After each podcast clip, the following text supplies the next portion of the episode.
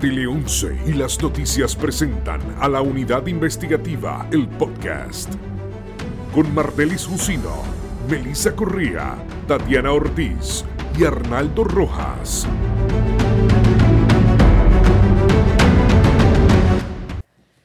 Buen día, si nos está escuchando desde su auto, si está haciendo ejercicio, si está corriendo porque comenzó el nuevo año, esperamos que permanezca así y que pueda cumplir con todas sus metas. Feliz año a todos los que nos están escuchando también. Usted está escuchando otro episodio del podcast de la Unidad Investigativa de las Noticias. Les habla Mardeli Jusino y hoy me acompaña Arnaldo Rojas. Saludos, buen año para todos. Buen año. Felicidades. ojalá que sea uno de bien para el país. Claro que sí. Bueno, el tema de hoy, radiografía de la corrupción. Y no es la primera que se hace, de eso también vamos a hablar. Se encuentra con nosotros para esta discusión el director de la Oficina de Ética Gubernamental, Luis Pérez Vargas. Gracias por estar con nosotros y feliz año. Saludos, saludos Mardeli, saludos Arnaldo, a los que me escuchan a través de este podcast. Eh, felicidades y gracias por la, por la invitación. Tengo en mis manos un documento eh, que han producido ustedes, la Oficina de Ética Gubernamental. Es una radiografía ustedes han analizado los, casos que han tenido ante sí a la luz de su ley habilitadora.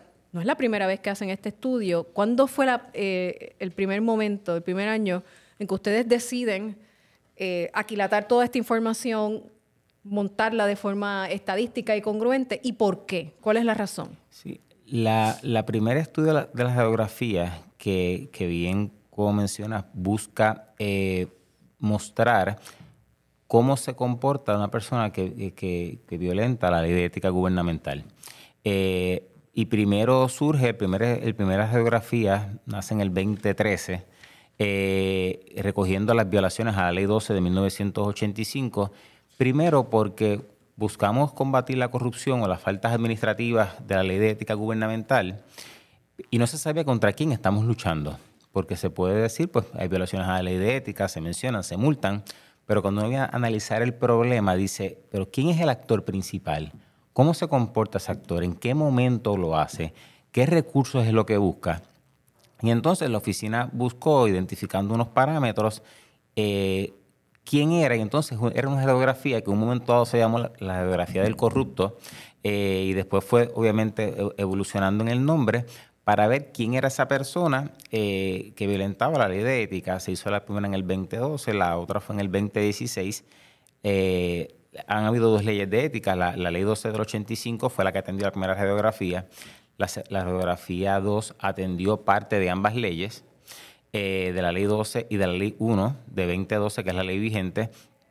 La radiografía 3 es exclusivamente la ley 1 2012 y la llamamos una década. 10 eh, años de la ley de ética gubernamental, cómo se comporta, y, vamos a quizás más específico, eh, qué tiempo lleva en el servicio público, eh, qué funciones ejerce esa persona, qué es el recurso público que más se, se, adhiere, se, busca aprovecharse, a quién yo puedo beneficiar cuando cometo tal acción, cuánto, si es dinero, si es propiedad. Y entonces con esos renglones buscamos ver, porque de esa manera podemos saber a qué dirigimos nuestras facetas, que la oficina de ética tiene dos, que es la preventiva y la fiscalizadora. A quién tenemos que seguir más adiestrando porque es el más vulnerable. Y eh, a quién hay que prestarle principal atención porque es una persona que es más recurrente o está más propenso a cometer violaciones a la ley de ética gubernamental. De este análisis, ¿se ha podido establecer un perfil del corrupto? Sí, se, se, se, puede, se puede determinar porque la, la, persona que más violenta la ley de ética pues lleva entre 0 y 5 años en el, en el servicio público. es nuevo. Y eso es un 43%. Y ese, y ese nuevo, para uno buscar estadísticas y buscar qué, qué, qué yo puedo hacer con ese grupo de personas, me da entonces dos variables. Eh, la calidad del reclutamiento que estamos haciendo, o la, o, la, calidad también de la elección, porque en esta radiografía hay funcionarios electos, hay legisladores municipales y hay alcaldes eh, que entran en la radiografía. La calidad de esa persona que, que está llegando y, y, la voluntad de esa persona que llega al servicio público, si viene con un interés eh, específicamente de servir o viene con, solamente buscando la oportunidad de estar en un cargo público para tomar alguna ventaja. hay eh, dos vertientes en el caso de puestos electos pues le tocará entonces a los partidos políticos eh, reformar, mirar, evolucionar, hacer más riguroso el proceso de selección. De validación, correcto. Y de validación. De hecho, hay, hay, otro podcast que hablamos sobre la mentalidad del corrupto y recuerdo que el psiquiatra forense, el doctor Franceschini, eh, hablaba sobre la alternativa, ¿verdad? Desde su disciplina médica, de algún tipo de cuestionario donde se pudiera detectar algún tipo de patología ¿verdad? Porque él, desde, su, desde su área nos explicaba, ¿verdad?, que hay una falta de empatía en el, en el político que va a delinquir, que ya tiene la mente hecha, como usted dice, y que quizás los partidos pueden valerse de algún tipo de herramienta científica para detectar esas personas que pasan por debajo del radar. Me viene a la mente Ángel Pérez, que era un, personaje una persona que se veía afable, tranquila, no era de esos políticos estridentes vocales. Me parece que fue auditor fue auditor del Contralor. De la oficina del Contralor. Fue auditor en el municipio de Guaynabo. Imagínense. Eh, eh, era, era CPA, todo el público autorizado. Eh, ¿Sabe que era una persona preparada? Había sido legislador. Eh, y la gente puede preguntar, ¿y cuál es la necesidad? Y muchas veces dicen, pues quizás el, el, el poder. El, el, poder, si la persona no tiene conocimiento, destruye. Si la persona no sabe qué hacer con el poder, eh, destruye. Y, el, Cano Delgado llegó a decir en un comunicado de prensa cuando se expresó, el poder te ciega. Y el Cano fue uno de esos que llegó y la presunción pública es que ya llegó un poco... Entra en la estadística, menos de cinco años en el, en, la mente hecha. Eh, y, muchas veces cuando vemos, eh, que yo les digo en los adiestramientos que le menciono, que las tres letras que le ponen antes de su nombre no cambian su visión el, la H-O-N, el título honorable, no cambie su visión de mundo porque por usted resultar electo, usted no va a caminar sobre las aguas. Todo va siendo la misma persona. Eh, y, le menciono, usted tiene que mantenerse lo más cercano al piso, porque si usted cae, resbala, le va a doler menos.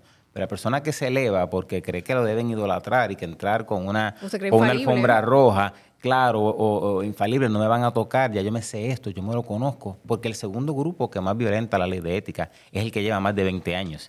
Eso también nos demuestra que es la persona que ya se cree dueño de, del bate y como se mencionaba en con nuestros antepasados, nada me va a pasar, ya yo me sé los trucos. No, eh, también estamos viendo que es el segundo grupo que se comporta, que, que más comete violaciones a la ley de ética gubernamental con un 20% en ese renglón. Sirviendo además, em, director, como abogado del diablo, eh, estos que caen en el renglón de servidor público de entre 0 a 5 años pudiesen alegar desconocimiento. ¿Hay algo de desconocimiento de la ley que los eh, lleva a, cometer actos eh, de corrupción? Es, probable. Nosotros miramos faltas administrativas y a diferencia, porque la ley de ética es una ley penal especial, los asuntos penales de la ley lo trabaja el Departamento de Justicia o el panel del FEI, la faceta administrativa de la ley, lo trabajamos nosotros. Entonces, una falta administrativa no, no separa del servicio público, no va antecedentes penales. Pero ustedes le dan eh, unos seminarios. Claro. Pero eso es a todo el mundo, porque ustedes están evaluando todos los funcionarios públicos. Obviamente lo más visible que nosotros los periodistas vemos es cuando ustedes le dan los seminarios a alcaldes electos, demás funcionarios, legisladores, eh, también de entrada. El funcionario que está por debajo de ese nivel, también se adiestra? Sí, tiene que cumplir con 20 horas de educación continua en periodos de, en cada dos años, en periodos bienales. El periodo bienal que está corriendo ahora finaliza el 30 de junio. O sea que hay gente que entra por aquí, no, tenemos cámaras hoy, pero hay gente que le entra por este oído y le sale por el otro. A toda persona recibe un adiestramiento para la ley de ética. Eh, aparte, la tecnología nos ha movido que está disponible en la red. Eh, se les requieren horas de educación continua. Si las incumplen, se refieren a sus autoridades nominadoras para que tomen acción sobre ese particular. Y es verdad que ustedes en los seminarios ya le van advirtiendo de aquí, en algún momento algunos de ustedes, yo no quisiera, pero me van a fallar. Se, se, los he dicho en vivo y, está grabado, uno de ustedes no va a finalizar el cuatrenio. Claro, y todos los cuatrenios pasan. Eh, y uno los mira a los ojos y entonces eh, puede dar un poco hasta de más de tristeza porque cuando uno, claro, hay un libre albedrío y uno tiene una, un, público de 78 alcaldes, 78 legisladores, y uno los mira a todos y uno dice, uno de ellos, como en buen español, se va a escogotar en el cuatrenio. Entonces uno dice, como decían quizás la, la, faceta bíblica, seré yo maestro. Eh, pues uno, uno de ellos eh, no, va a finalizar el término. Y, el desconocimiento, volviendo a la, a la, pregunta de, de Arnaldo, sí puede ser eh, claro, no es un eximente, pero el, para ese desconocimiento, una faceta administrativa, es bien quien te ayuda. si tú eres un funcionario electo, eh, a quién tú traes para... Y, hago un ejemplo eh, que, me, que, me, resulta chocante. La ley de ética, la ley 12 del 85, lleva 11 años derogada. Yo todavía recibo cartas de ejecutivos municipales citándome el artículo 2.5 de la ley 12 del 85. Alguien no le está ayudando, porque yo debo entender que no hace la carta, pero ¿quién le asesora? Porque me traen un tema en la carta y el artículo que cita no tiene que ver nada. Pero, una cosa es un alcalde y a mí, o sea, uno debe saberlo. Y otra cosa es un funcionario de, bajo, de mediano o bajo nivel que a lo mejor puede tener unas dudas. No sé, yo quizás puedo entenderlas mejor, pero un alcalde que todavía usted le venga con una carta de una ley que se derogó hace cuántos años, hace una década. Este, sí, todavía citan la ley, el, código de ley de municipios autónomos, que se lleva tres años derogada, quizás eso se le puede perdonar, ¿verdad? Pero ni, ni siquiera eso. Pero el desconocimiento muchas veces trae en el asunto administrativo, por eso cuando vemos que el FEI o justicia dice no se pudo probar la intención criminal pues claro, no hubo un deseo de cometer, pues quizá la persona no va a cumplir cárcel o va a recibir una probatoria, pero sí tiene una falta administrativa. Y esa es la, y esa es la, vertiente de por qué es, importante los asuntos administrativos de la ley de ética gubernamental. Yo, quisiera ir un poquito a lo práctico de lo que mencionó. ¿Cuántas horas lectivas es que ellos tienen que...? 20 horas cada dos años. 20 horas. Y en el prontuario de esas 20 horas, ¿se le explica a estos funcionarios de esas leyes, por ejemplo, que ya están derogadas eh, y por las cuales no, no en las cuales no se pueden amparar para solicitar algo. Claro, porque obviamente al menos los ejecutivos municipales y, los legisladores municipales, ellos reciben adiestramiento de la Federación y Asociación de Alcaldes. Y ahí obviamente entra el asunto municipal. Del asunto de la ley de ética, eh, claro, cuando uno habla de la famosa dispensa de ética, ese era un término de la ley 12 del 85, ya no hay dispensas, ahora son autorizaciones desde los, por los pasados 11 años son autorizaciones, el término dispensa ya, ya, ya no se incluye. Pero se, se como que ha quedado. Sí, se ha quedado. Este, y claro, es prácticamente lo mismo. Es que el término dispensar era como una autorización nata, de decir, eh, yo te doy un bypass y, y, hazlo. La autorización pues requiere un, un, asunto de terminología, de yo decir, póngame en posición de yo poder autorizar esas, áreas, claro. Y, eso también pues cambia y trabaja en la mentalidad de la persona al decir, yo necesito una autorización de la oficina de ética, no que ética me dispense hacer tal cosa. En términos prácticos, de nuevo, al término de esas 20 horas, esta gente tiene que pasar un examen. Es que yo lo que quiero descartar es que ellos levanten el argumento de que, del desconocimiento. O sea, las herramientas las tienen para que ellos tengan ese conocimiento. La oficina también ha evolucionado. Obviamente, ahora hay comprobación de lectura en los experimentos que se toman. En un pasado no. La persona hacía una lectura y sometía el papel. Pues claro, firmé aquí fulano de tal y lo hice. Ahora al menos hay una selección múltiple. Hay un escoge cuando finaliza el adiestramiento que le valida el momento y se hizo con lo... ¿Y son presenciales o son virtuales? La pandemia nos movió a, irnos, a irnos digital el adiestramiento pasado a los funcionarios electos y a los nominados fue grabado, pero le hicimos una comprobación de lectura o de audio o de mirarlo al final con ciertos escoges sobre temas que hubo en el momento. O sea, que ahora, son completamente en línea. Sí, pero volvemos a presenciales para estas elecciones en noviembre del 2024. Le, le quitan los teléfonos para que no estén eh, eh, a, las redes sociales. Por lo menos los miramos y, los hacemos entrar al salón si sale un, poquito más de tiempo prolongado, como lo hacen en educación continua de, de, los abogados, que le dicen firme la salida y firme la entrada y si está mucho tiempo fuera, pues no le convalidan. Eso hacemos con ese grupo, con los que son de a pie, como dice el servidor público de abajo, si se le dan los adiestramientos, visitamos los municipios a petición de ellos o por organización. Eh, nosotros no, nos adentramos en lo que le llamamos el Ethical Tour este, este, los pasados dos años, que como no hubo adiestramientos presenciales, fuimos y visitamos directamente este servidor a los alcaldes y a su equipo de trabajo más cercano. Fuimos a 70 de los 78 municipios. No fuimos a los otros ocho porque tienen casos activos en la oficina y querellas activas o asuntos en los tribunales y quizá era un poco antipático estar, estar debatiendo en los tribunales y entonces darle la visita, pero a 70 municipios fuimos, nos sentamos con su grupo y ese adiestramiento es dígame sus dudas aquí. Y sí mostró ese adiestramiento que, que va también dirigido a educación continua, las consultas que la oficina atendió durante estos dos años que estuvimos visitando a jefes de agencia y alcalde aumentaron como un 30%. Atendimos 1.480 consultas en papel, sobre 1.500 consultas telefónicas. O sea que el mensaje de decir, usted consulte antes de tomar acción, llegó porque entonces no es lo mismo, claro, que me consultes un hecho consumado. No es lo mismo Pues, pedir perdón que pedir exacto, permiso. es, ¿ah? mira, cualquier duda, por más sense- o sencilla... sea, que cualquier funcionario que sea una secretaria que tenga alguna duda puede levantar el teléfono y llamar a ética y decir De cualquier nivel, 999-0246. Nos puede escribir un email, consultas at. Si usted llega a la oficina allí en la calle Gange 108, un abogado sale, según sus dichos le orienta. Si usted manda un email, se le contesta ese email. Si usted escribe una carta formal, le, le contestamos la carta formal. O sea que hay distintas vías para usted asesorarse y esa es la faceta educativa de prevención de la oficina. El que no pues se atiene a eso, pues están los resultados de la radiografía, que son casos finales y firmes. Estas personas que se atendieron aquí fueron multadas, si había restitución, hubo restitución. Fueron 325 casos que se resolvieron en esa década, casos finales y firmes. que, Eh, que producen esta que producen esta radiografía. eh, ¿Es la totalidad o es una muestra alea- aleatoria?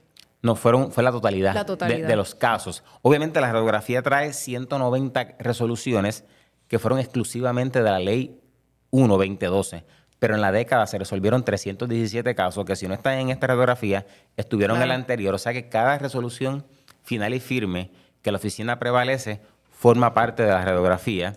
Eh, y, el- y es la que nos permite ver este grupo que cuando ustedes ven los casos, que ustedes los reportan a diario, la radiografía es un espejo de lo que pasa en la calle. Y entonces, ya teniendo identificado este grupo, ¿qué le estamos diciendo a la gente con ese particular? Hay que saber reclutar. Y por eso esta vez eh, eh, presentamos eh, postulados. ¿Cómo reclutamos? Volver al, al principio de mérito. La calidad del supervisor. ¿Estamos nombrando a cualquiera para que sea supervisor?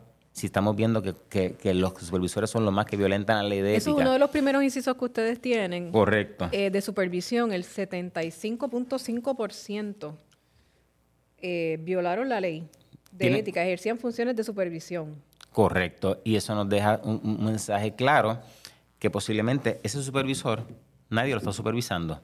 Y eso también pues trae un elemento adicional que hay que volver a traer los asuntos de supervisión. Así sea tu personal de confianza, necesita supervisión.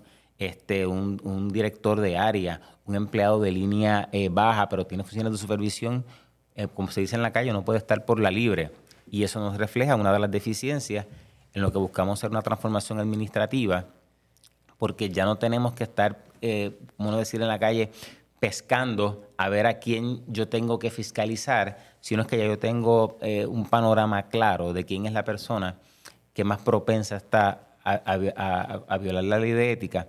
Y en, el, y en el ejemplo que mencionaron ahorita, que si los partidos pueden ser un filtro, la oficina se acercó, yo creo que hace como dos elecciones atrás, de decir que porque no era un asunto de descalificación, alguien que haya sido, que haya violado la ley de ética así sea en su faceta administrativa, para que no recibiera un visto bueno de un partido para, para aspirar.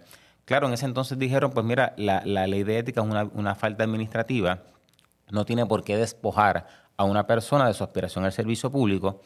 Lo pudimos entender, intentamos introducir una, ley de- eh, una enmienda a la ley de ética de que una persona que reincidiera en la violación a la ley de ética no pudiera estar en cargo público, tampoco prosperó.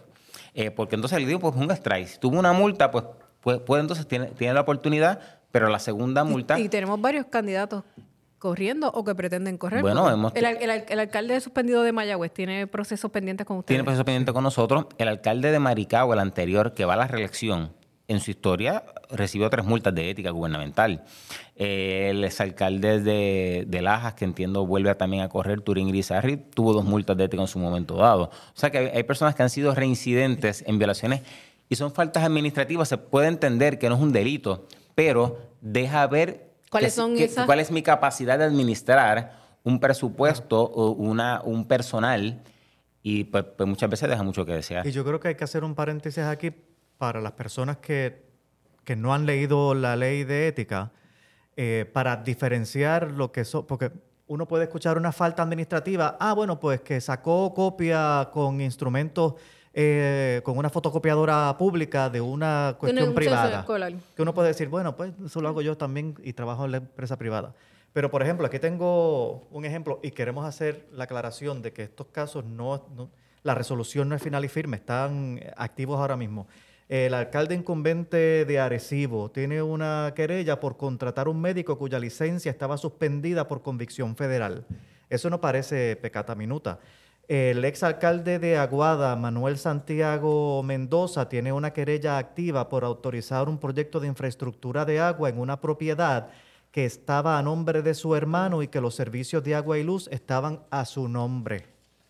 Tenemos otra querella del señor Eric Bachier Román, alcalde de Arroyo, por viajar a la Florida a adquirir un camión sin que mediaran las tres cotizaciones requeridas por ley y también ignorando la política pública de favorecer industrias puertorriqueñas.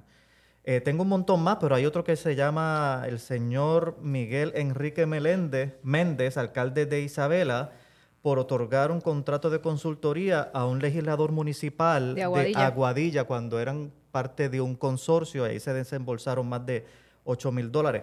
Hay un montón de otros ejemplos que uno puede decir, pues es una, en efecto, es una cuestión administrativa que bien debería ser penal porque es dinero suyo y mío. Es dinero suyo y mío y, por ejemplo, en el caso de Arecibo, contratar un médico sin licencia. Yo quisiera saber qué piensan las personas que tuvieron que ir a donde ese médico a buscar asistencia.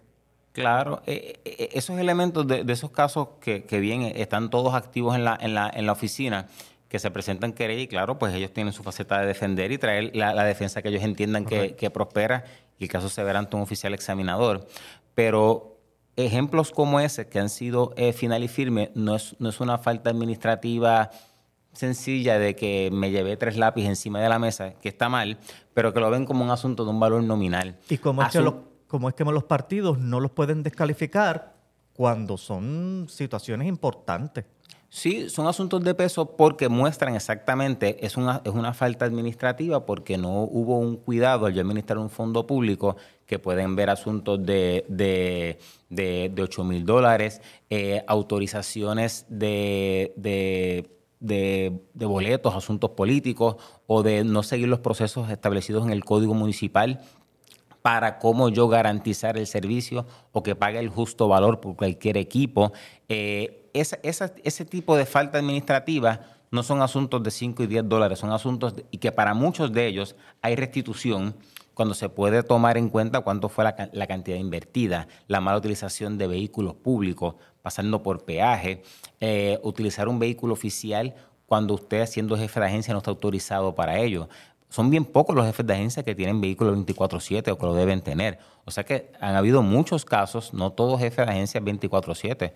Por ejemplo, yo uso vehículo oficial cuando vengo para actividades oficiales. Yo voy y regreso en mi vehículo a la oficina. O sea que eh, ese elemento de cuando la persona pues, busca algún beneficio no permitido por ley es lo que entra en una falta administrativa. Claro, siempre está el asunto, aunque muchas de las violaciones de ética tienen acepción penal también. Claro, pero ahí vamos al, cuando va el caso ante el tribunal y demás, ¿cómo le pruebo la intención y que no fue un descuido? Pues claro, más allá de dudas razonables, no le vieron la intención, pero entonces entra la faceta administrativa para buscar un recobro. Claro, De son ese- asuntos importantes que van al carácter del individuo, que es el que va a administrar el municipio donde Sí, yo vivo y va a administrar el dinero que me sacan a mí de mi cheque todos los, to- cada quincena eh, por impuestos. Es, un po- es el poco cuidado que yo puedo tener y por eso siempre yo menciono que es la, la faceta de que, de que quién es tu equipo de colaboración al momento de trabajar. Claro, la responsabilidad es del jefe de agencia o es del alcalde, pero qué equipo yo tengo, si son empleados de carrera que yo lo he, he adiestrado o no, o son empleados de confianza que vienen a hacer un trabajo, porque muchas veces nuestra democracia es, es imperfecta, porque las democracias son así, pero yo entiendo que es el mejor recurso. Y entonces tenemos muchas veces un funcionario electo no necesariamente, no está obligado a tener una preparación académica. Y, se respeta, porque no todo el mundo, contrario quizá un jefe de agencia, que buscan que tenga algún expertise, alguna educación en la faceta que va a, llevar a cabo. Un funcionario electo lo que necesita es el favor del pueblo. Y, tú, podemos tener una persona que no tiene una preparación académica, quizá tiene un cuarto año de escuela superior, que no hay nada de malo con eso, quiero, quiero aclararlo, pero llega a un cargo público y le dicen, pues mire, felicidades, alcalde, eh, usted es electo, aquí tiene un presupuesto de 20 millones. Y la persona va a decir, ok, pues yo nunca quizás he administrado un negocio pequeño que ha llegado con 20 millones. quién me ayuda. Es un, asunto De, es un asunto de competencias y de, y de preparación. Claro. Entonces, y, y, hay personas que se pueden, que se, que se superan y buscan ayuda y gente que son, han sido excelentes. Pero a ese grupo de personas es que le, le, le mostramos principal atención en fomentarle la educación y los aspectos para consultar y preguntar, porque pueden estar más propensos al elemento de decir, ah, es que yo desconocía ese proceso o esa parte, pues no le entendí así, o ese adiestramiento pues, pues no, no, le presté principal atención, eh, y traen elementos para fallar en asuntos administrativos, pero que no es cualquier cosa.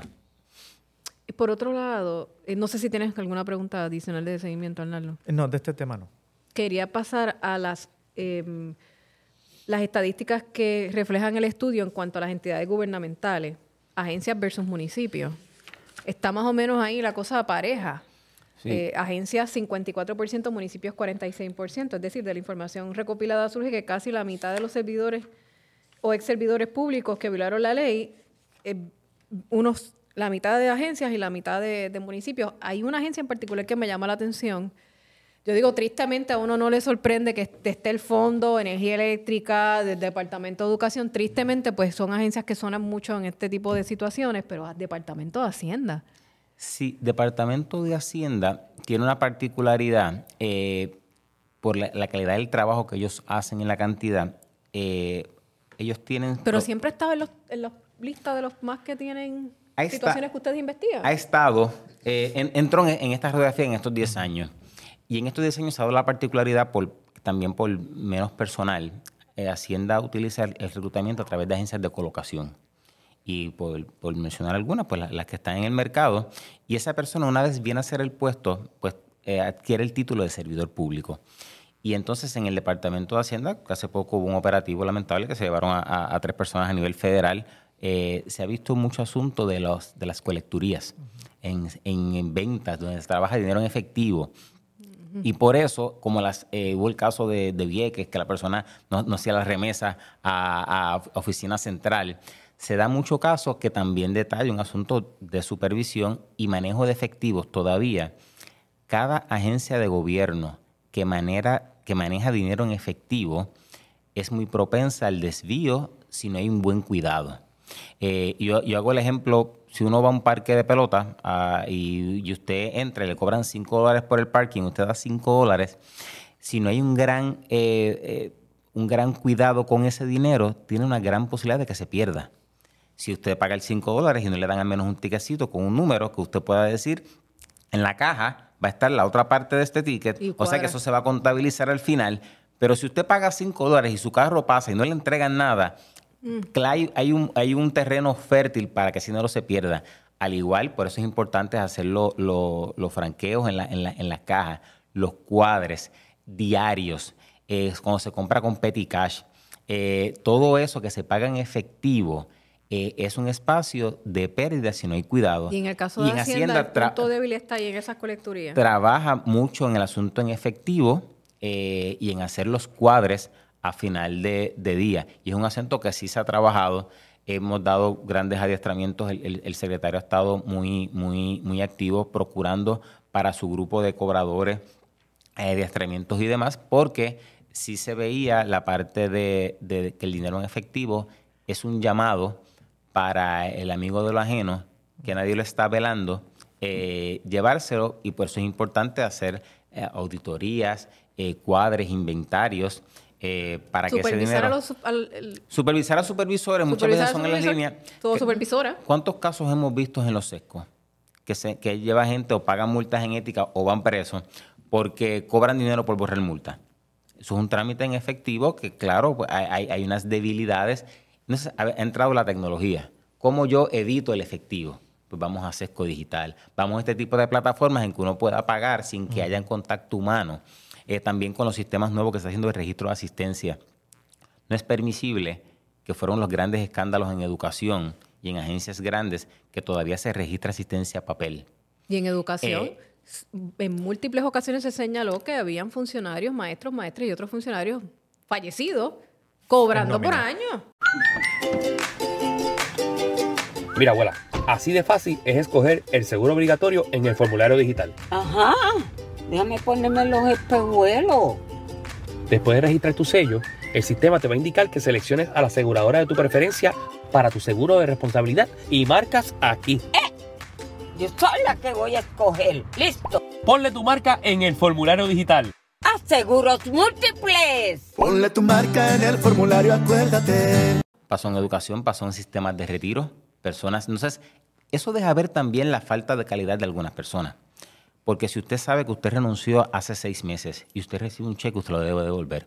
Pero si la persona estuvo dos años cobrando el cheque y no lo devolvió, deja también ver la calidad humana de decir, yo sé que este dinero no es mío, yo renuncio al departamento, yo eso- debo devolverlo. Una vez eso pasa, cuán exitosas son las acciones de recobro. Sobre todo en estos niveles que no son tan, tan públicos, porque un alcalde, pues todo el mundo estaba bien pendiente, pero. Y obviamente uno asume que generan más ingresos. El funcionario de mediano o bajo nivel, pues regularmente no tiene ingresos tan altos. Sí. ¿Cuán exitosa entonces es una acción de Eh, recobro? El recobro es pasa? distinto. Nosotros hemos utilizado una estrategia distinta. Nadie va preso por deudas en Puerto Rico. Y uno puede tener una demanda y la gana. Excepto y- y- pensión, pero eso es otro cuarto de hora. La, la pega en la pared. Ah, yo le gané el caso a fulano y le debe al Estado eh, 30 mil dólares. Pues, si la persona se canta insolvente, no lo va a pagar. Nosotros nos hemos movido al Tribunal de Quiebra Federal para que nos incluyan en esa parte. Y de también, lista de acreedores, y- aunque cobren algo a prorrata, pero Exacto, cobran. pero cobramos algo. Hemos entrado a hacer planes de pago. Eh, porque si yo tengo una deuda de 30 mil, la persona dice no tengo para pagarlo, yo no puedo hacer otra acción por ir preso, pues le aceptamos un plan de pago. Hemos ido a grabar vehículos en el sesco. Le hacemos una nota, por si lo quiere vender, está ahí. Hemos ido a hacer anotaciones en el registro de la propiedad. O sea, usted me debe. Ah, pues está bien. Pues, Pues han y- buscado todas las herramientas que buscado el las derecho les herramientas. concede para ustedes tratar de... de- Eh, hemos hecho avisos en los periódicos. El deudor, después que nos cansamos, bueno, a menos si se abochorna un poco, hemos sacado en el, en el periódico, a estas personas le deben a la oficina, después de agotar todos los remedios. Hemos- hicimos un acuerdo con el Departamento de, de- de Hacienda, con AELA. Si la persona va a renovar un préstamo, le sale grabado, mira, esta persona le debe a ética. Con el sistema de retiro. Fuimos al sistema de retiro, mire, hay que hacer una, coordinación. Esta persona que est- está entre sus entre sus eh, personas que reciben beneficios, hemos logrado que personas que son eh, que reciben ya pensión del gobierno nos hagan un ajuste para que salga un pago mensual de su pensión a la oficina de ética. Todas esas alternativas la, la hemos hecho para que no quede la impunidad y hemos asignado recursos y ese dinero no va a las arcas de la oficina. Hacemos todo ese trámite nosotros y ese dinero va a Hacienda. Eh, que ba- bajo el asunto de que la oficina multa por quedarse con los chavos, no. Eh, multamos para recobrar un dinero mal habido, que una persona lo, ha mal utilizado o se lo ha apropiado ilegalmente. Pero todos esos mecanismos lo hemos hecho en estos pasados años eh, para que no haya impunidad bajo el asunto de decir, pues ética me multa y nunca me lo va a cobrar. Lo que pasaba con las multas de tránsito. O Sí, le que daban se una, quedaban ahí. o le daban una multa en papel a ver si aparece en la, propia- en la próxima licencia. Ahora usted lo multan y uno no ha llegado a la curva y el sesco digital le dice, usted tiene una multa. O sea que ese- esa, esa tecnología ha venido a ayudar y nosotros nos hemos movido en esa, en esa línea para recobrar ese dinero. Mardeles mencionó muy bien las eh, agencias que recurrentemente salen como las agencias con mayor número de casos en la radiografía. Comparando la radiografía última que ustedes hicieron, publicaron a mediados de diciembre, eh, con la anterior, que básicamente abarcaba el periodo del, a ver, del 2009 al 2016, allí agencias como Energía Eléctrica, Educación, eh, Autoridad de Acueductos y Alcantarillado y la Corporación del Fondo del Seguro del Estado son recurrentes. Entonces, la pregunta es, ¿qué se hace para que para paliar el problema en estas agencias? Si es que se hace algo. Sí, nosotros hemos, hemos hi- hicimos acuerdos, visitamos este también, eh, hemos adiestrado eh, cuando identificamos problemas, eh, llegamos a la agencia y le decimos al, al jefe de agencia, hemos notado esto y queremos hablar con su grupo. Y así lo hicimos con los alcaldes, cuando los visitamos, y no lo quiere usted solo, alcalde, quiero el director de recursos humanos, quiero el director de finanzas, el director de obras públicas. ¿Esto se les envió a todas las interno. agencias? Sí, estamos, eh, aunque está disponible en la página, le estamos llevando la copia física. Oiga, a- porque a- si yo, si yo soy un jefe, jefe de agencia responsable, que me preocupo por lo que está pasando, y yo veo que yo estoy en la lista caliente de ética, de que mis muchachos son, o mis muchachas, o la gente que yo tengo, yo lo llamo, Sí, y, y- y hemos, y hemos ido yo a, busco cómo arreglar eso. a visitarlo, claro, y también le estamos Lo han diciendo... llamado, le dicen, fíjate, mire, yo estoy aquí, No, no, no, no he recibido llamadas, sí cuando nosotros porque esta tabulación pues lleva un tiempo Ajá. y uno va viendo cómo están los números fluctuando. Y estábamos viendo cómo se movían el asunto de, lo- de los municipios y por eso a finales del 2021 empezamos a hacer las visitas.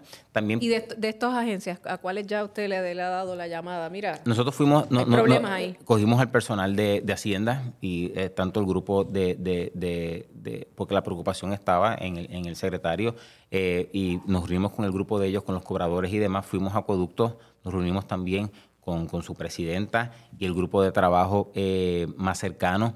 Eh, al fondo se visitó eh, por regiones a, grupos de empleados, no de alta gerencia, pero de, grupos de, de- de mediana gerencia. Y los municipios también hicimos campaña en los municipios más lejanos. Fue el grupo de la oficina, estuvo en Vieques y Culebras todo el día. Y cogimos a todos los empleados de Vieques y Culebras, eh, que aunque no son una, no son, pero siempre dicen que son las islas olvidadas, pues para que no vinieran acá porque era difícil, Claro. pues nos movimos allá y si estuvimos el día. Yo fui también a ambos municipios este, y nos reunimos con el alcalde y su grupo. De las agencias también, eh, con educación, se había hecho eh, con el secretario anterior, también se le, se le dio un adiestramiento a, a- a su grupo de trabajo más cercano, porque ustedes son, as- ustedes tienen que hacer la política pública y muchas veces le decimos que como el jefe tiene que saberlo todo, o como el jefe está incluido hasta en la más mínima nimiedad de decir que tiene que estar pendiente. No, ¿a quién usted asigna que haga la supervisión? Y esa es la importancia de, de supervisar y de velar, porque la inmensa mayoría de los servidores públicos son buenos y son buenos. Eh, no se puede decir otra cosa. Pero hay unos que, que- que no están en efecto para el servicio público y requieren principal atención, tanto para que conozcan. Y si no le interesa conocer, pues que reciban su merecido si violentan la normativa ética. Entre los funcionarios de nivel medio y bajo, eh, ¿cuáles son las faltas más comunes? Sí. Y, lo mismo, y la misma pregunta para los de más alto perfil. Sí, en, en ese grupo no se dividió de, de- de la forma, se, se- se divide de que, de que del 100%, el 40% de las personas que más violentan la ley son, son alto perfil. Jefes de agencias, directores de área, directores regionales, ejecutivos municipales, un 40%. El 60% restante, pues, el demás servidor público. Entre, entre los recursos mal utilizados, puede estar los deberes y facultades. Como yo utilizo mi, mi, mi, mi posición eso es el mayor, el o mi deber. 59%. ¿Cómo? Ese es el 59% En, en la gráfica 11. sí, un- el 59% de las personas deberes y facultades que ahí entra el uso de vehículos de, de oficiales para un asunto no, no oficial. Eh, ordenar a empleados a hacer funciones que no tienen que hacerlas. Este, vete y montame aquella tarima o aquel sonido. O, O le- o- esto en la marquesina de mi casa. Exacto, le dan instrucciones. Ok. Eh, acceder al sistema de, de información para borrar deudas, ya sea deudas en, En el deberes y facultades en también deberes está y lo de vender facultades. taquillas. Este, sí, eh, asuntos políticos partidistas. Que es un mal que ustedes, yo todos los cuatrinos, ustedes radican una o varias querellas porque alguien está vendiendo taquillas en una agencia. Y hemos tenido casos en, en el pasado año que llegaron al tribunal bajo las defensas de que, que si no fue en horas laborables, de que si no fue, de que si yo se lo pedí, que si no. E- En los tres casos que llegaron al tribunal, en, a- en los tres prevalecimos. Dos de ellos llegaron al Supremo. Y prevalecimos. Uno era por venta de taquillas en, en horas de trabajo. El segundo era por requerir participar en actividades eh, políticas eh, en horas de trabajo también. Sin, sin entrar a los que llegaron a acuerdo de transacción, también por vender o fomentar actividades políticas. Pero los casos que llegaron al, al- al- Supremo, eh, con multas en 15 mil en uno, 12 mil en otro, o sea, mul- multas cuantiosas para esa utilización de los deberes y facultades, que la persona no se crea que pueda hacer cualquier cosa. Y ahora que estamos en año de elecciones, es más importante, la oficina eh, va, va- va a traer una, una campaña educativa agresiva de la función pública que no mezcle con el asunto político partidista. Claro, hay libertad de asociación, hay libertad de afiliación, y eso se respeta a los que la tienen, ¿verdad? Hay otros servidores que la, que la renunciamos al aceptar estas posiciones, como lo son fiscales, jueces, eh, este servidor, eh, otros jefes de agencia que, que no tienen, ese- que Aquí- tienen esa prohibición. Aquí est- estuvo en otro podcast el subdirector y estábamos hablando de, no recuerdo el número, pero hay un estatuto que prohíbe a ciertos jefes de agencia, después del caso de Víctor Fajardo, de participar de actividades políticas, pero la lista parecería un poco Fue una, fue una ley, fue una ley, yo digo, yo digo, fue una ley, números apertus, o sea, pero es educación, fue una la ley policía. reaccionaria, fue, era educación. U- Usted me imagino que comparte la visión que debería ser como que todo el mundo Pro- across the board. Propusimos la, una enmienda a la ley para que todo jefe de agencia no- tenga esa prohibición. Tampoco prosperó.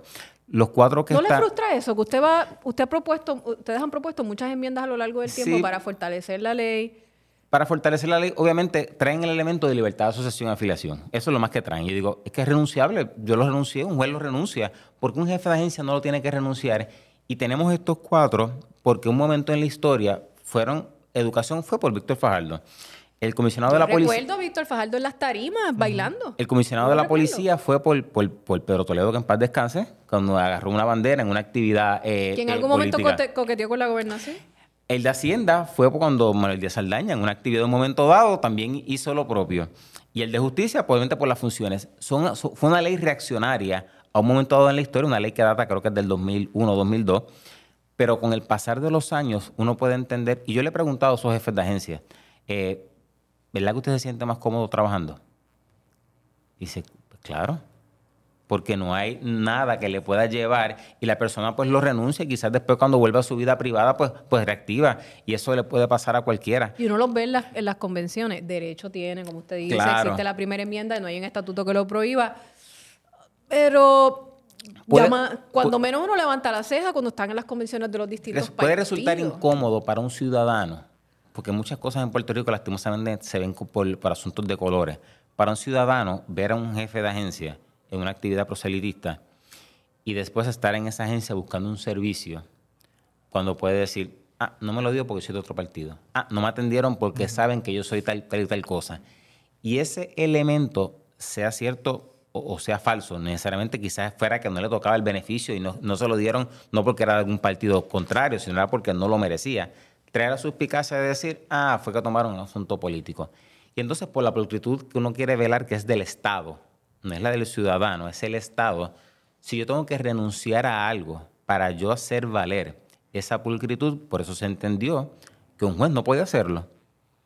Por eso se entendió que un fiscal no podía hacerlo.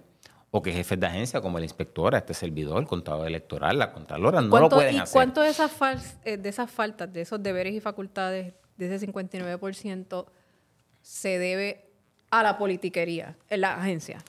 Lo- los y no a la falta de conocimiento como plantea... O sea, ¿cuánto influye este aspecto político partidista en las agencias? Porque entonces ahí no es falta de conocer la ley. Eso es intencional. Sí, el asunto... Porque po- tú estás eh, usando tus horarios para obtener beneficios o hacer gestiones o cosas cuando el- te estamos pagando para que rindas el servicio X o Y.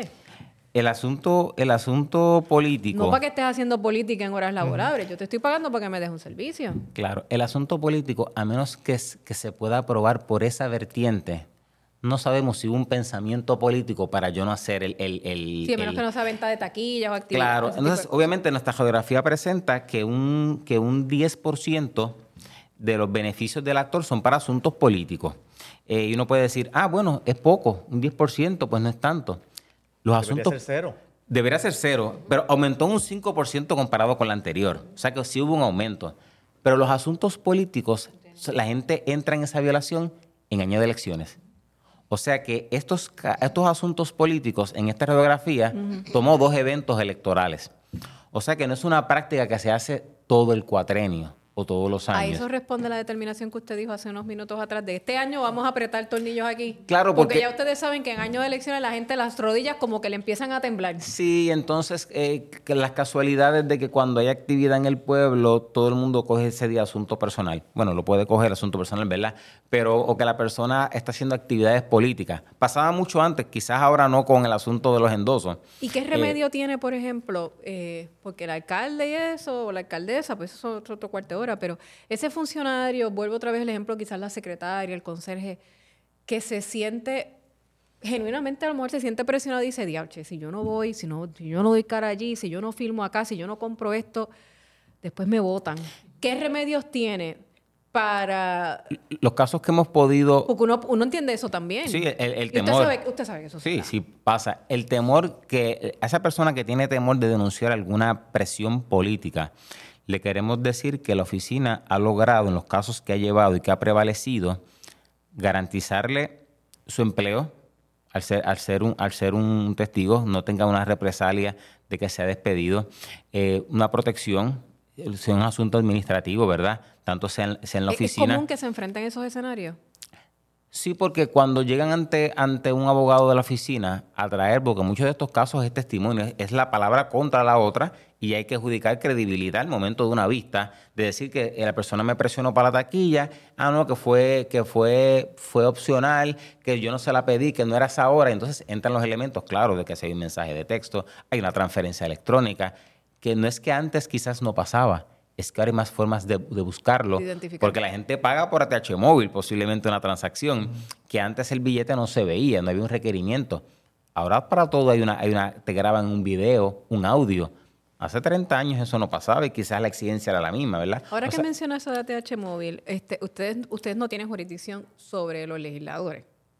No, no, la rama, la rama legislativa, Así que no. esto de- del juicio de Tata Char por el que se está viendo, pues es- es, eh, ustedes ya no pueden, no tienen jurisdicción para entrar ahí. Nosotros no tenemos, sí nuestros auditores fue- so- fueron testigos de Fiscalía Federal, de las partes de las colaboraciones, ya, ya desfiló nuestro Héctor nuestro. Héctor que es el director de área, y fue, y fue testigo también en el caso de, de Néstor Alonso eh, y de todos estos asuntos que han llegado, este, han, han sido testigos que tiene que ver de Julia Kelleher. Ustedes no tienen este, jurisdicción sobre el legislador, pero colaboran con Sí, este tipo de pesquisas. Sí, porque ellos presentan informes financieros ante la oficina y aunque, y aunque, y aunque la oficina no los puede multar si hace un referido a, a- a Cámara o a Senado y prosperan o, o a cualquier asunto de un hallazgo a la rama judicial que también presentan eh, informes, sí, la oficina no tiene jurisdicción, pero hay otras agencias, ya sea por un asunto criminal, que es lo que más puede prosperar.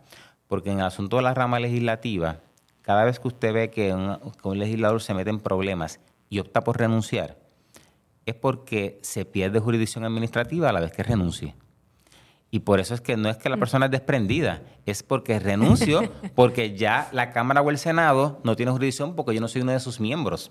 Y muchas veces se queda en un limbo y si no hay un asunto que pueda prosperar a nivel penal, sea estatal o federal, la persona no pagaría ni siquiera una multa que hace un asunto administrativo en la rama ejecutiva que, que nosotros administramos. Eh, y entonces ese, ese desprendimiento de yo renuncio y dejo el espacio libre es porque no quiero una expulsión o no quiero una multa y a la vez que yo renuncio todo queda eh, en nada. Y por eso estos casos de los, de los que se ven ahora y de los otros tres que ya fueron eh, convictos renuncian porque evitan un proceso administrativo dentro de la, de la Asamblea, al igual que puede pasar con la rama judicial, pero ahí sí permanece el, el código de ética de la, de la abogacía, no así el código de que ética aplica, judicial. le sigue aplicando. que le sigue aplicando. Estos patrones que vimos en la legislatura, ¿ustedes los han visto en agencias o en municipios? El de, el de pedido de dinero. Sí, que te subo el sueldo para que me No, para que algo retorne. No, más se ve en el asunto político, que es una forma indirecta de decir, eh, cómprame la taquilla y porque pues, tú estás aquí porque por el favor del partido y como tienes un salario, pues toca como si fuera una remuneración, pero lo hacen a través de una taquilla. Eh, pero este asunto no, porque uno de los aspectos que más vemos, todos los casos que se ven, y yo mencioné esto en, en Buena Lid, son de la rama ejecutiva, porque es la rama más fiscalizada. Ni la rama judicial tiene la fiscalización que tiene el Ejecutivo, ni la rama legislativa.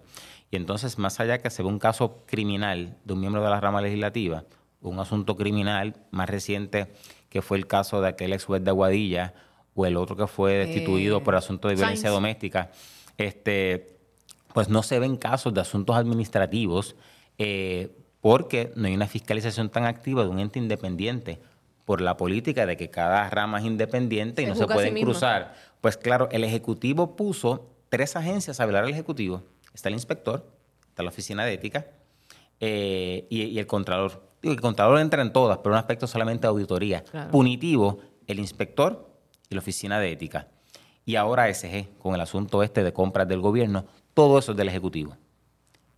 El legislativo y el judicial no tienen ese tipo de fiscalización. Y no quiero decir que sean malos o que sean buenos, es que poner en perspectiva de que los mayores casos de corrupción o de falta están en el Ejecutivo es porque es la más fiscalizada. Y eso trae un elemento que hay que considerar de que si puede haber un ente independiente que pueda mantener Claro, sería un choque constitucional porque se ha hablado y lo mencionan de que un legislador que renuncie, la, la- la- la legislatura no pierda jurisdicción sobre él y lo pueda procesar. Pero ya dicen que la, per- la per- la persona no pertenece a esa, asamblea, a ese, a, esa- a ese grupo, pues mira, yo no puedo hacer nada con él. Eh, y de igual, si un juez renuncia, pues sí tiene por ser, por ser la profesión de la abogacía, pero tampoco le aplicaría la disciplina judicial porque ya no es juez. Y, esos elementos son asuntos a considerar, quizás para un tema de conversación amplio, eh, de decir cómo fortalecemos la fiscalización de las tres ramas por igual. Quería ir un poco a la cuestión de las facultades y, los recursos que tiene la agencia para llevar a buen puerto su misión. Y me llamó la atención que repasando brevemente los tres informes, las tres radiografías, eh, una diferencia bastante grande entre la radiografía, la primera, que abarca el periodo del 90 al 2009. Ahí dice que hubo eh, 786 resoluciones con relación a violaciones al código de ética. Y después en las próximas dos radiografías, la segunda que abarca el periodo de 2009 al 2016 y la más reciente, la tercera del 2012 al 2020, básicamente hubo cerca de 320 resoluciones.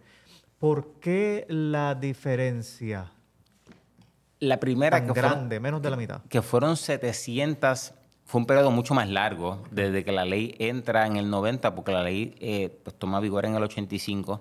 Las primeras acciones que tuvo la oficina administrativa, que solamente inició en su origen como un asunto de informe financiero, fue lo que se vio cuando se creó la ley en el 85, ver esas finanzas de los servidores públicos. Después entra el aspecto punitivo, pues hubo 700 y pico de resoluciones en ese gap inicial del, del 90 al 2009. Estábamos hablando de casi, casi 26 años.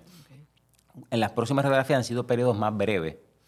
En esta última, que miramos la década, que aunque se divide en la radiografía de, de 190 violaciones a la ley vigente, pero 325 en total en una década, ese número de 325 en la última década sí es un número considerable sobre el limbo que hubo en la radiografía 2. La oficina también pues, recibe impacto de personal, impacto económico. Claro, menos recursos, menos investigaciones, menos espacio. Yo cuando asumí la dirección de la oficina de ética en el área de investigaciones, habían seis abogados y un director de área, siete personas, sobre 300 investigaciones activas. En estos cuatro años hemos hecho ajustes administrativos, eh, eh, redistribución de fondos y ahora mismo esa área cuenta con 15 abogados y dos, y dos personal de supervisión. O sea que de siete personas subimos a 17. Y tienen como, 300 como ¿cuántos casos tienen activos? Y entonces ahí ahora mismo son 280 y algo casos activos. Pero sí la producción de las querellas por años y las resoluciones por años se puede ver la diferencia porque a mayor recurso, mayor actividad, mayor capacidad para investigar, procesar y de igual para llevar los casos en los tribunales, que aunque nosotros litigamos en papel, ¿verdad? Porque ante el apelativo y el Supremo es en papel, pero hay- hacen falta recursos, eh, esa área que Cuando tenía... ustedes van a esas fases apelativas, eh, la tienen que llevar ustedes Sí, hasta el final. O la, sea, lle- la- la lleva a la oficina por hasta la final. naturaleza de la oficina. O sea, que no es como otras dependencias que cuentan con, entonces con el brazo del Departamento de Justicia. No, exacto. Sí, es, es que es la que oficina... hacerlo ustedes hasta el final. El caso del Tribunal de Apelación hasta el final, de litigar hasta el final, en el caso de cobro es nosotros hasta el final también. Y la oficina tiene 125 gatos, como yo digo, en- en, eh, de buena forma. Eh, la Junta sí ha venido, en las conversaciones que hemos tenido con ellos, a validar el trabajo económicamente de la oficina. Los pasados tres ejercicios fiscales, ellos han reconocido, con los informes que le hemos sometido, nuestros memoriales explicándole el proceso, han llevado el presupuesto que no es comparativo con el pasado. Ahora la oficina tiene 10 millones 400 mil de presupuesto. ¿Y antes? El mismo presupuesto eh, que fue el mayor, ese presupuesto, ese mismo número, la oficina lo tuvo en el 2008. Claro, 10 millones 400 mil en el 2008 era mucho más que 10 Claro. millones 400 mil Sí. eh, eh, 10 años después, 15 años después. Pero llegamos a tener 8 hace, en el 2009. O sea que ya vamos, ya vamos por 10 de nuevo. O sea que nos ha permitido reclutar, eh, buscar eh, tecnología. eh, se invierte mucho dinero en los asuntos de informes financieros. eh, poder eh, fiscalizar eh, también, darle seguimiento. Los escritos, el área de asesoramiento y litigación, que es el área que pelea el caso en, el tribunal y hace el asunto de cobro, llegó a tener cuatro empleados. Ahora estamos en 12. Entonces, eh, la persona para que pueda cobrar, escribir al tribunal, no estar pidiendo prórroga para, para, para hacer un detalle, pues claro, requiere una inversión de organización, de tiempo, de recursos, también de mantener al, al, al recurso adiestrado y técnico mejor. La oficina siempre ha tenido un turnover de abogados. Nosotros entonces entramos a, hacer un- a mejorar el salario de, de abogados para lograr retención. Abogado que se va, caso que hay que reasignar. Y entonces la, la persona que viene y se empapa Empieza- con el tiene que asunto, empezar en cero, eh, eh, que entra prácticamente. Hemos logrado ajustar con el, con el, y se lo pedimos a la Junta y nos lo concedió, eh, el, el incremento que hubo para ciertos salarios a nivel de abogados en el gobierno. La oficina estaba excluida, pero con la asignación de la Junta, nosotros podemos pagar lo mismo que con estos nuevos salarios que entraron en el Departamento de Justicia y otras agencias de gobierno para lograr retención de personas. Y muchas de las resoluciones que la oficina si usted ve la, la- el asunto por años, que en el año 2018, 2019 se presentaron 10 querellas, se evolucionó a 20, a 64, a 70, ya estamos por 40 en este año. Las resoluciones de 17 a 11, estamos por 60, 70 resoluciones en el año. Pues claro, es un asunto de recursos de personal. La oficina llegó a tener 109 empleados. El máximo que tuvo la oficina eh, para el 2006 fueron casi 170 empleados. Bajamos a 109. Ahora estamos en 130 y algo. O sea que eh, el recurso humano todavía es un asunto que la tecnología ha llegado a mejorar ciertos aspectos, como es el asunto de informe financiero. La tecnología sí ayuda. Esa primera auditoría de, de banderas la hace el sistema. Después entra la persona humana. Pero el asunto de investigar, el asunto de escuchar a la persona, del testigo, de sentarse con él Eso- o de salir, eh, eh, eso, es, eso es persona. de un profesional. A ese punto era que quería llegar porque precisamente la falta de, de recurso económico y de personal es una crítica eh, o un punto que siempre traen a la consideración entes fiscalizadores como el Contralor Electoral y la misma Contralor. De modo que, que- La ha es un tema casi- recurrente entre las agencias fiscalizadoras. Casi 400 auditores en los pasados siete años. La, la- la Contraloría. Entonces, pues eso lo que hace es extender, y lo mencionó porque ella, ella, ella lo ha dicho público, eso lo que hace es extender los periodos que si antes yo entraba a este municipio cada dos años, pues ahora entro cada tres o cada cuatro con tal agencia. Y, y- y eso, pues, cuando uno llama, que muchas veces no- nos ridiculizan, cuando uno dice llama a- al apoyo ciudadano, Mire, cooperen, traigan la información, quieran servir de testigos. Eh, no es un lloriqueo por decir, ah, que, que no puedes hacer el trabajo. No es que tengo menos recursos. Y si usted le indigna lo que pase, pues ayúdenos a, fiscalizar. Eh, y entonces a las tres agencias, ya fue la inspectora, la contralora y a, y a- y a nosotros en ética, la Junta entendió esa parte y ha venido, digo, otras cosas que pueden hacer que se le pueden criticar a la Junta, pero con las agencias fiscalizadoras sí, han- sí han escuchado nuestros reclamos. Antes de concluir, eh, quería que abundara sobre los beneficios o los beneficiados por las acciones del servidor público. ¿Quiénes son las personas que más se que benefician y si ha habido cambios ahí en esa parte? Sí, aquí hubo eh, que hubo un aumento en los beneficiados por la acción de servidor público, y quizás eso se ata con el, que el grupo de 0 a 5 años es el más que violenta la ley. El 61% de las acciones del servidor público es el propio servidor público. O sea que como se dice vulgarmente, que jasca para adentro, pues lo que están buscando es que ese servidor público lo que, lo que hace es, llego y el primer beneficiado soy yo. Esa idea de que, ah, que Cajoba va al partido o para fulano, no, la radiografía presentó que es él eh, en sus asuntos de licencia. La mala utilización de licencia, vacaciones, enfermedad, eso es mucho dinero. La mala utilización, por eso que si vemos en los excesos, que si no los usó, que si el pago de liquidación final, muchas veces esos balances están inflados y una persona que coge una liquidación de 60 días a 5 mil pesos es un montón de dinero. Y quizás esos 60 le correspondían 10 o 15. O sea que ese tipo de beneficios de alterar yo mismo mi- mis asuntos de licencia entra en ese grupo eso- particular. Eso es apropiación de fondos públicos. Claro. Porque no te tocaban. Y entonces entra el elemento de cómo probamos el caso, al menos en ética, lo podemos coger administrativamente. Ah, que si fue que entré el dedo mal, que si no fue la intención, y entonces muchas de esas cosas no pagan, que es muy difícil.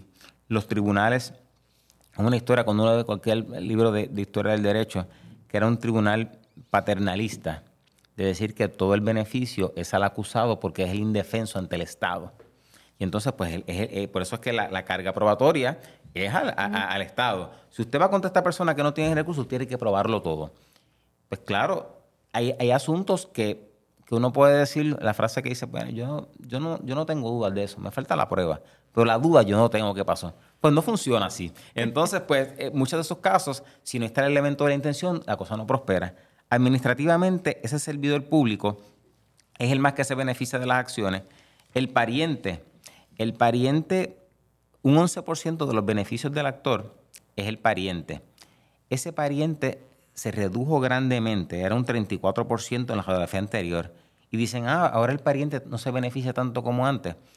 A partir del 2014 cambió la forma de atender los asuntos de nepotismo en el país por la determinación del tribunal en el caso de OG versus Pelle Santiago. No es que yo tenga la capacidad de influenciar en mi pariente, es que la ejerza. Ay, ¿cómo yo provoco la ejerció? Si no tienes un testigo que dijo, yo le escuché, yo vi que lo apuntó, pues aunque tú puedas saber que llamó, mira, nómbrame al nene, a la nena. Si tú no tienes un testigo, eso no se prueba porque ya no es tener la facultad. Es probar que la ejerció. Pues claro que hubo una, hubo una reducción Y ahí le en- pusieron. en, en ese es una- renglón. eso es una tranquilla por usted de la interpretación de la ley. de la interpretación de la ley, como nos pasó ahora con el un aumento, aspecto el aumento comentó en el también de el beneficio que reciben las entidades o personas privadas, ese subió. Sí, subió considerablemente un 10% de lo que estamos monitoreando también porque le, le- le hemos querido decir al servidor público, en los casos que se veían en el pasado, el- la persona privada te chotea, él sale bien y tú vas preso. La persona privada da el primer vocablo, dice lo primero, y entonces tú pagas la multa y él sale, y él sale bien porque entonces no hay acción administrativa contra eh, contratistas independientes. Contratista independiente lo único que tiene es violación penal o sacarlo del registro de personas de licitadores del gobierno. No, no se le mete una multa a un contratista independiente. Entonces, muchas de las acciones que ahora se ve distinto, ahora se ve que el servidor público está hablando. Lo estamos viendo en casos federales, lo estamos viendo en los casos estatales, lo estamos viendo en los asuntos administrativos. Y entonces, decir fulano de tal lo hizo o fue para beneficio de fulano o para tal entidad, logra probar que esas acciones que antes quizás no se mucho del servidor público, de beneficiar a un, a un- a un privado, pues entra a relucir en esta, en esta radiografía de, en la última, la última que tenemos, sin decir lo que hablamos de ya de los asuntos políticos partidistas, que también es un 10%, pero en general la persona, el servidor público que más está violentando la ley, lo busca por un beneficio propio. Y, eso también es lamentable, dicta del carácter de la persona que llega al servicio público, no es el, no es el famoso Robin Hood que robaba para darle a, a los pobres, aquí se ve que se, me beneficio, hago la acción para un beneficio propio. Eh, antes, antes de concluir ya la pregunta final, eh, hay un proyecto de ley, eh, sé que no lo ha visto en profundidad, así que la pregunta va a ser bastante abierta, porque no lo he podido ver en detalle, pero es un proyecto de ley que habla sobre la posibilidad de darle discreción, y en ese asunto es el más importante que le quiero preguntar, a los municipios para contratar eh, personas que sean convictas de delito grave o menos grave. De nuevo, sé que no ha visto el proyecto, pero el aspecto de discreción. ¿Cómo usted ve el que un legislador o legisladora presente proyectos de ley para darle más discreción a los municipios para hacer este tipo de cosas? Sí, la ¿Le asusta eso? ¿Le Sí, preocupa? Sí, sí, preocupa en el sentido de que la ley había ido moviéndose a limitar discreciones para, porque también es un asunto de protección al propio servidor público. En el momento en que yo le limito la discreción, yo le estoy librando posiblemente de un problema si yo te doy las cosas claras A, B y C para que tú hagas esto. Por eso las discreciones que tengo yo como director son bien breves.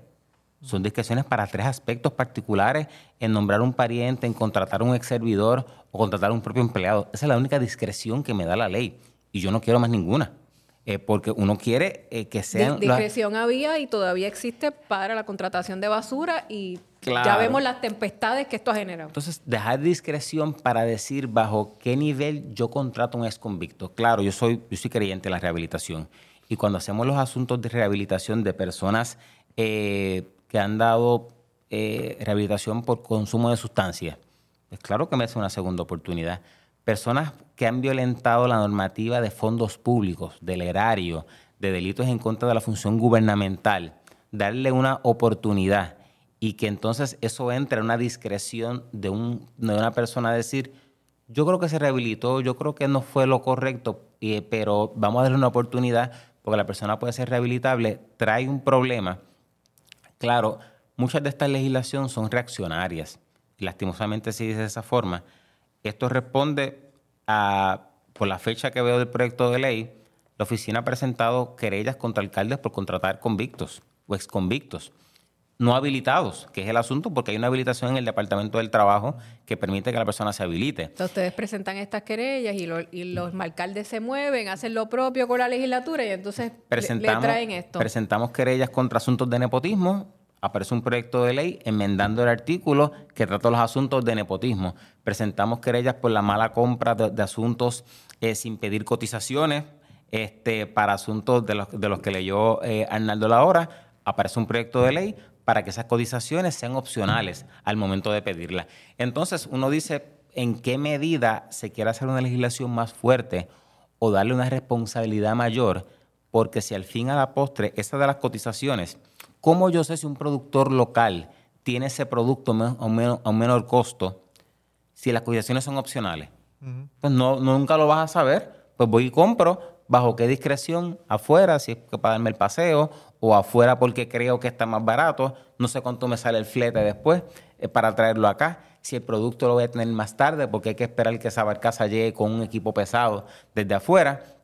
Entonces, cuando se hace legislación para debilitar legislación actual, eso es lo preocupante y proyectos como este que podemos creer en la, en la rehabilitación, hay que verlo a fondo es qué tipo y qué funciones ha habido... Eh, Hay que ir al fino ahí. Sí, un asunto del, en ese caso del, del, doctor de, de, Arecibo, a él también se le presentó querella. Él llegó a un acuerdo de transacción con la oficina. El doctor. Sí, porque él usurpó un cargo público para el cual no estaba habilitado. Claro, no tenía licencia. Este, no tenía licencia, él aceptó, él se le hizo, él va a pagar la restitución de los salarios que recibió de ese tiempo, más, una multa. Estamos hablando de la querella eh, para el alcalde de Arecibo, Carlos Ramírez. También hay otras dos, em, de nuevo, que están abiertas que, contra el alcalde de Las Marías. También por la contratación de contratar de convictos. Esa, también está. Y, pues, ver, este tipo de legislación para, para suavizar la forma o dar discreción eh, de delitos menos graves y graves. Claro, eh, la falta administrativa es una cosa, los delitos que la persona pueda cometer eh, ya sea, hay que ver qué tipo de delito. Los casos de, de, las Marías, como reza la querella, que puedo hablar de ella porque es pública, era la persona que habían sido eh, contratados, habían sido resultados convictos por asuntos de, de armas eh, cerca de, de planteles escolares. Las personas son reclutadas para ser líderes recreativos. ¿Sabes? Trae un elemento de decir a quién yo traigo para hacer que funcione. Una persona que fue convicta por fraude de un doctor, lo traigo a ser médico. Esos son los casos que, eh, más allá del, Más allá de los entrenamientos que ustedes dan y la accesibilidad que tienen, Oiga, eso es como sentido común, perdóneme. Sí, el más común de los sentidos, el menos utilizado. Eso es como sentido común. Sabemos que están los entrenamientos y que está ahí, pero que hay cosas que uno, sobre todo si eres el líder del municipio, si eres la figura máxima, eres alcalde o alcaldesa, sentido sí. Y el personal que está para hacerlo, ¿quién es el director de recursos humanos que también se le presentó querella y estará en el proceso? En ese caso agresivo fueron tres, ya, ya, ya el, doctor o el ex doctor presentó, eh, llegó a un acuerdo de, transacción y, pagó la multa y la sigue, sigue, siendo doctor en medicina porque tiene el, doctorado, ¿verdad? Pero no es licenciado. Sí, no, no, es hábil y... Estudió medicina. Sí, y obviamente fue que no cumplió con la educación continua que le dio la, la, la Junta de Disciplina Médica le permitió porque hay una escasez de médicos. Entonces, la convicción de él no fue por su práctica, fue por, por asuntos económicos. ¿Sabe? Que no, no, era, no fue en su, en su capacidad de médico. No, fue algo de impericia eh, profesional como médico. La cosa fue que no cumplió con la educación continua y por eso era que él no estaba licenciado porque no cumplió con los requisitos que le dijo la Junta de Disciplina Médica. Eh, pero no deja de ser que no tienen los últimos conocimientos para atender a una persona que pasó por sus manos en el medio de la pandemia. O sea que, claro a quien yo le puse mi salud en juego, una persona que no tiene una educación continua al día. Eh, y esos son elementos importantes. La legislación que entre, lastimosamente, que sea proactiva para atender asuntos que la oficina ha hecho. La oficina no presenta querías a cualquiera, la radiografía presenta tuvimos un, tenemos un 96% de éxito en el tribunal en los casos que llevamos. O sea que el, el área de investigaciones, el área de litigación, o cuando ese servidor estampa su firma en una resolución, es bajo concienzudamente de decir, entendemos, ¿sabes? Sin presiones de que, sea fulano, hay que meterle la multa obligado. No, si, si no pare multa el caso, no pare. Y si es un archivo, es un archivo. Pero en los casos que decidimos proseguir, llevarlos a las últimas consecuencias, hemos tenido un 96% de éxito y eso deja ver la calidad del trabajo investigativo y de los casos que al fin y al cabo es el tribunal que los toca validar, que discrepamos en alguna con los casos que nos han pasado, pero, pero vamos, respetamos su determinación y, la importancia de seguir trabajando y que la gente sepa que, se comuniquen con la oficina y aprovecho el foro 999-0246. Si quiere consulta, eh, eh, consultas a OEG.pr.gov. Si quiere denunciar algo, también lo puede hacer a través de email investigaciones at oeg.pr.gov. También puede hacerlo personalmente en la oficina, pero lo puede hacer este, a través de correo electrónico o a través de correo postal 108 Calle Ganges, San Juan, Puerto Rico 00936. Puede también enviar su denuncia por correo postal si, si así lo desea. Los foros están, le garantizamos la seguridad a la persona que desee denunciar, pero queremos que la gente se eduque, porque yo soy un fiel creyente de la prevención y por eso hemos salido a la calle a adiestrar y lo vamos a hacer en este año de elecciones eh, cuenten con ellos. ¿Es, el mismo número para quienes quieren denunciar que para los funcionarios que requieran de alguna aclaración? Sí. El 999-0246. Eh, sí, ahí piden la extensión. Si quieren una consulta, pues hacer asesoramiento. Si quieren hacer alguna denuncia, es a, es la área de investigaciones. Les cogen. Los emails sí son distintos, que son los que, los que, los que menciono. Y la oficina, pues pueden llegar a la oficina. La oficina tiene habilitado estaciones si usted tiene que rendir su informe financiero y lo quiere rendir allí hay computadoras, sale un auditorio y lo asiste. Hay asistencia telefónica a distancia. Si la persona tiene dudas, llenando un informe lo puede hacer. Y las consultas en todos los medios que le mencioné, telefónicas, por email, en papel o presencial. Y para atender una investigación, igual. Lo hacemos a través de las plataformas electrónicas, las entrevistas. Si la persona también no puede acudir a la oficina, los recibimos también por teléfono. El, sistema es, es, es, es amplio porque también nos hemos movido con, la, con, lo que requieren estos tiempos eh, y seguir haciendo nuestro trabajo, que, es la sana administración de todo el asunto administrativo de la rama ejecutiva. Gracias por estar con nosotros, Luis Pérez Vargas, director de la Oficina de Ética Gubernamental. Gracias a ustedes por la invitación. Éxito siempre. A ustedes en su proyecto. Hasta aquí el podcast de la Unidad Investigativa de las Noticias. Presentado por Seguros Múltiples. Imagínate si no nos tuvieras. Acabas de escuchar la unidad investigativa de las noticias Tele 11. No olvides seguirnos en nuestras redes sociales y en tu plataforma de podcast preferida.